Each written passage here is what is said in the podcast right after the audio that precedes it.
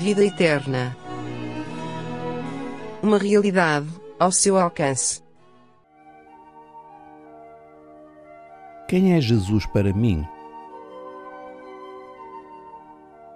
Nos primeiros episódios, argumentamos que nenhum ser humano tem capacidade em si mesmo de conhecer a Deus. Esse conhecimento só é possível se o próprio Deus se der a conhecer, isto é, se revelar. E agora estamos a entender que a forma clara e definitiva de Deus se revelar à humanidade é através de Jesus.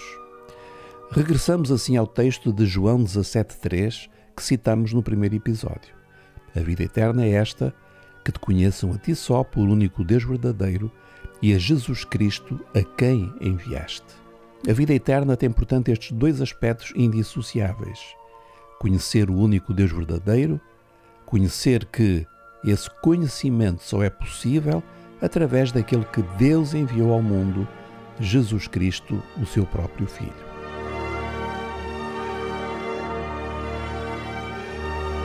Só podemos conhecer Deus através de Jesus.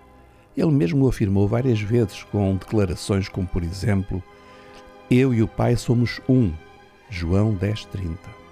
E quem me vê a mim, vê aquele que me enviou, João 12:45. Mas não foi apenas com palavras que Jesus se apresentou como o filho de Deus. Os milagres que ele operou são sinais incontestáveis da sua divindade. De facto, Jesus operou inúmeros milagres, muitos deles absolutamente irrefutáveis, mesmo para os mais céticos, como o caso da ressurreição de Lázaro. Curou cegos, paralíticos, leprosos e muitos outros que os evangelhos registram.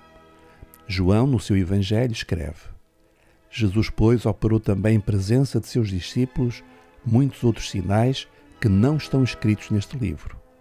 Estes, porém, foram escritos para que creiais que Jesus é o Cristo, o Filho de Deus, e para que, crendo, tenhais vida em seu nome. João 20, 30 e 31. Portanto, é inegável que Jesus se apresentou a si mesmo como Filho de Deus e nada menos que isso. Se olharmos para os seus contemporâneos, verificamos facilmente como eles seguiram Jesus, não pelas suas qualidades de mestre ou de pensador, mas porque viram os sinais que ele operava e creram nele como Filho de Deus.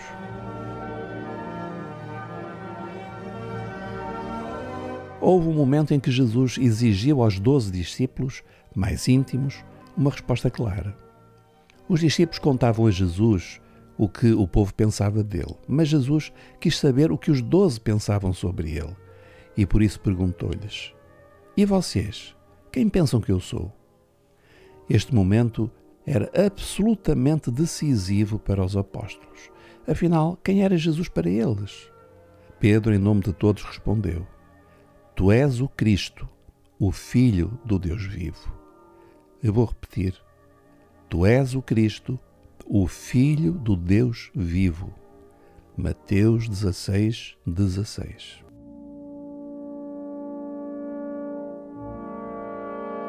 Há várias religiões não cristãs que falam de Jesus. Antes de mais, deixe-me lhe dizer que sou totalmente favorável à liberdade de pensamento e à liberdade e tolerância religiosa em particular. Não é disso que se trata. Mas a questão é a seguinte: será que o Jesus de que essas religiões falam é o mesmo que viveu há dois mil anos e cuja vida e ensinos estão registados no Novo Testamento? Claramente não. Vejamos alguns exemplos.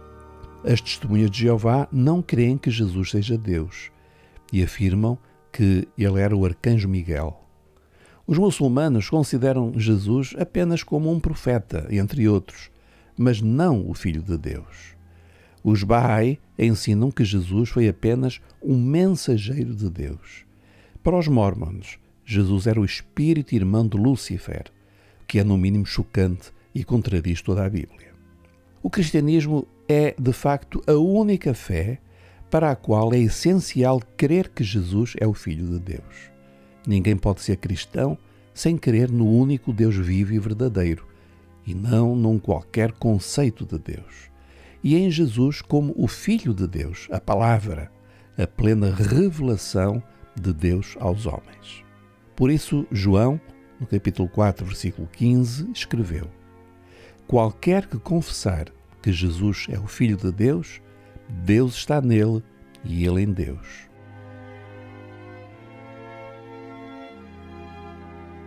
E você que me escuta neste momento, quem é Jesus para si? Se estivesse hoje diante de Jesus e ele lhe perguntasse: Quem pensas tu que eu sou? Qual seria a sua resposta? Espero que seja a mesma de Marta, do cego, de Natanael, de Pedro e de tantos e tantos outros ao longo dos séculos. Tu és o Cristo, o Filho do Deus vivo.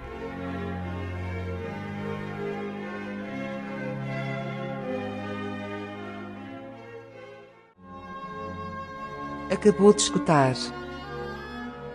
Vida Eterna. Uma produção da Rádio Evangélica Maranata.